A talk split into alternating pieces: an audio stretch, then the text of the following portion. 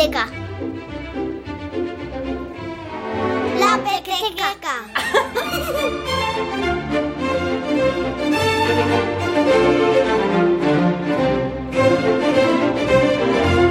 Hola, ¿qué tal? Bienvenidos a La Pequeteca, un espacio en Radio 5 que apuesta por la literatura infantil. No hay tabúes en ella, para hablar de lo que sea. A veces son temas duros, que van más allá de la muerte. Hoy, por esta puerta caben aquellos capaces de responder a preguntas difíciles a través de un cuento, una buena historia escrita e ilustrada. Esta historia es un poco diferente. Normalmente, cuando una mujer se queda embarazada, nace un bebé. Pero si nos hubiera pasado eso, este cuento no se habría podido escribir. Ganas de volar es un álbum ilustrado por Mónica Piñol que firman para la editorial Cairat Mireia Gallardo y Pepe Villaplana, que nos habla del duelo gestacional o perinatal. Pero ese hijo o hija resultó ser muy diferente a lo que esperábamos. Creció muy poquito. En realidad mi barriga no llegó a crecer demasiado. Cuando aún era del tamaño de una pulga, decidió que ya era hora de nacer. Mírala, qué valiente pero como era tan chiquita, tan chiquita, tan chiquita, pensamos que habíamos perdido nuestro gran tesoro. Mi nombre es Mireia Gallardo y junto con Pepe Villaplana escribimos el cuento Ganas de volar. Pepe y yo somos maestros y quizá nos gusta explicarnos lo que nuestras vivencias ah, con un lenguaje diferente. La vivencia de una experiencia inesperada les hizo entrar en una fase de duelo por la criatura perdida en su embarazo. Un día yo estaba como preocupada eh, por una guerra que había en aquel momento, como en este momento Palestina e Israel. ¿eh? Eh, estaba muy preocupada por muchos inmigrantes que estaban muriendo en el mar y así, y pensé que, que quizá, no sé, no sé, me vino, pensé que quizá yo, eh, Pepe y yo lo que habíamos perdido era una hada, ¿no? Y que eh, quise pensar que necesitan pequeñas hadas, nacen así, pequeños seres que hacen magia y hacen que el mundo sea un poquito más agradable, ¿no? Cuando la rabia se fue marchando y el llanto era menos amargo, poquito a poco empezamos a ser capaces de oír lo que sonaba a nuestro alrededor. Fue entonces cuando oímos, muy flojito, una melodía muy bonita era una dulce canción que había empezado a sonar el día en que pensamos que habíamos perdido a nuestro hijo o hija. No, no sé por qué me vino esa imagen, ¿no? Y por eso, eh, bueno, en el cuento hay una frase que dice que solo papás ah, fuertes y generosos pueden ser papás de una hada, ¿no? Porque tienes que renunciar a tenerla contigo o a tenerle contigo, pero el mundo necesita de muchas hadas y mucha magia para que sea un poquito más bonito. Al principio no entendíamos nada esto les suele ocurrir a los mayores, pero la melodía de la canción era cautivadora y podía convertir la tristeza que nos había acompañado hasta entonces en calidez y bienestar. La canción nos daba las gracias por ser unos padres generosos, unos padres fuertes y valientes. Las ilustraciones de Mónica Piñol acompañan como las voces expertas en el duelo perinatal para hacer más comprensible este testimonio, que no es más ni menos que la despedida de un ser muy deseado que tuvo ganas de volar y que dejó una huella que Mireia y Pepe quieren transmitirle a sus hijos, a los que vinieron después, a Kim y a Luke. Para los bebés que vienen después de una pérdida, de un aborto, es un rol un poquito difícil porque tuvo que haber muerte antes de que ellos llegaran a la vida. Y por eso era la intención de este cuento, ¿no? De que, bueno, si hubo alguien, lo reconocemos, forma parte de nuestra familia también tiene un lugar y estamos contentos también de que Kim haya llegado a la vida y esté con nosotros. ¿no? Las hadas son pequeñas, más o menos del tamaño de un mosquito. Se mueven rápidamente y de manera elegante. Siempre están felices y les encanta bromear. Se entrometen en todo, por eso pueden oler las mentiras enseguida y detener las trastadas de los más traviesos. Cuando tienes a un hada cerca, se te dibuja una sonrisa en la cara y te sientes en las nubes. El duelo perinatal, dice la enfermera de la unidad de cuidados intensivos neonatales y de la unidad del duelo del Hospital de San Jau de Deu, Claudia Alonso, se vive en soledad por parte de las familias que lo atraviesan y este cuento es una manera de acompañarles en el proceso, por lo que no solo está destinado para las familias que lo pasan. Lo mismo ocurre con el libro Salvando a Caperucita Roja, de Claudine Bernadés y Graciela Excelen, ilustrado por Ana Barbosa para la Batidora Ediciones.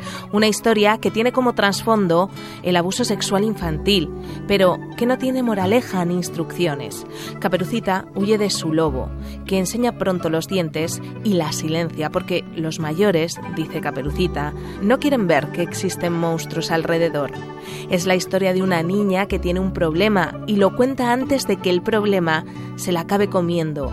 Y lo bueno es que encuentra a alguien que la escucha y la ayuda. Y eso es lo que quiere ser, salvando a Caperucita Roja, una herramienta para todos los hogares porque el objetivo es visibilizar el abuso sexual. Según la Organización Mundial de la Salud, una de cada cinco mujeres y uno de cada trece hombres han declarado haber sido víctimas de abuso sexual en la infancia. La Pequeteca es tu biblioteca. Leticia Audibert, Radio 5, Todo Noticias.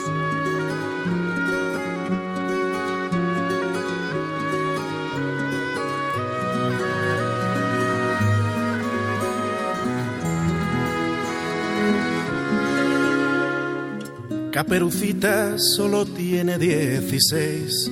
Primavera sin flores, papá le dice, ven, Caperucita eres joven y tienes que aprender a ocuparte de la casa que serás una mujer. Para que seas buena esposa y no envejezcas sola en la cama y la cocina, has de saber alegrar a tu marido y cuidar a cada hijo te atrapa tu destino, que has de ser madre y esposa, y la pobre caperucita llora. Quiero volar lejos de aquí, escapar. Dime mi bien, ¿quién me llorará si me dan alas y echo a volar? Quiero dormir, no quiero despertar Quiero ser la lluvia al otro lado del cristal. Quizás alguien me espere en la oscuridad. Una fría tarde, caperucita iba a casa de su abuela a llevarle comida. Cuando se encontró con un lobo feroz, dime dónde vas niña, que te acompaño yo. La muchacha se supo perdida, gritaba caperucita, mientras la devoraba el lobo. Bajo la falda del vestido estallaron los dormidos, sueños que en la noche la mantenían viva. Pobre caperucita, quiero volar lejos de aquí, escapar. Dime mi bien, ¿quién me llorará? Si me dan alas y echo a volar. Quiero dormir, no quiero despertar. Quiero ser la lluvia al otro lado del cristal. Quizás alguien me espere en la oscuridad. Una fría mañana, Caperucita se casó, vestida de blanco, bella como una flor, su marido muy elegante, otro lobo feroz y su padre orgulloso lloraba de emoción. Ahora cada noche el lobo la devora, clava sus dientes y llora. Caperucita mientras espera que un aullido le diga que el dormido animal despertó, después descansa tranquilo malvado lobo feroz. La cara de caperucita alumbra una sonrisa mientras mece una cuna. En ella está una niña, quizás futura oveja para un lobo feroz. A no ser que afortunada la rescate tu amor. Caperucita la rulla contra el pecho y un murmullo lento y lleno de esperanza y vida canta Caperucita.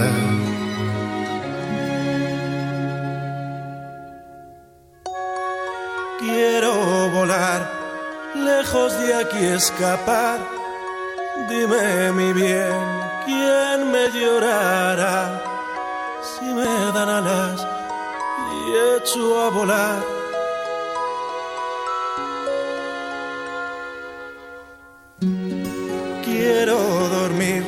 Quiero despertar. Quiero ser la lluvia al otro lado del cristal.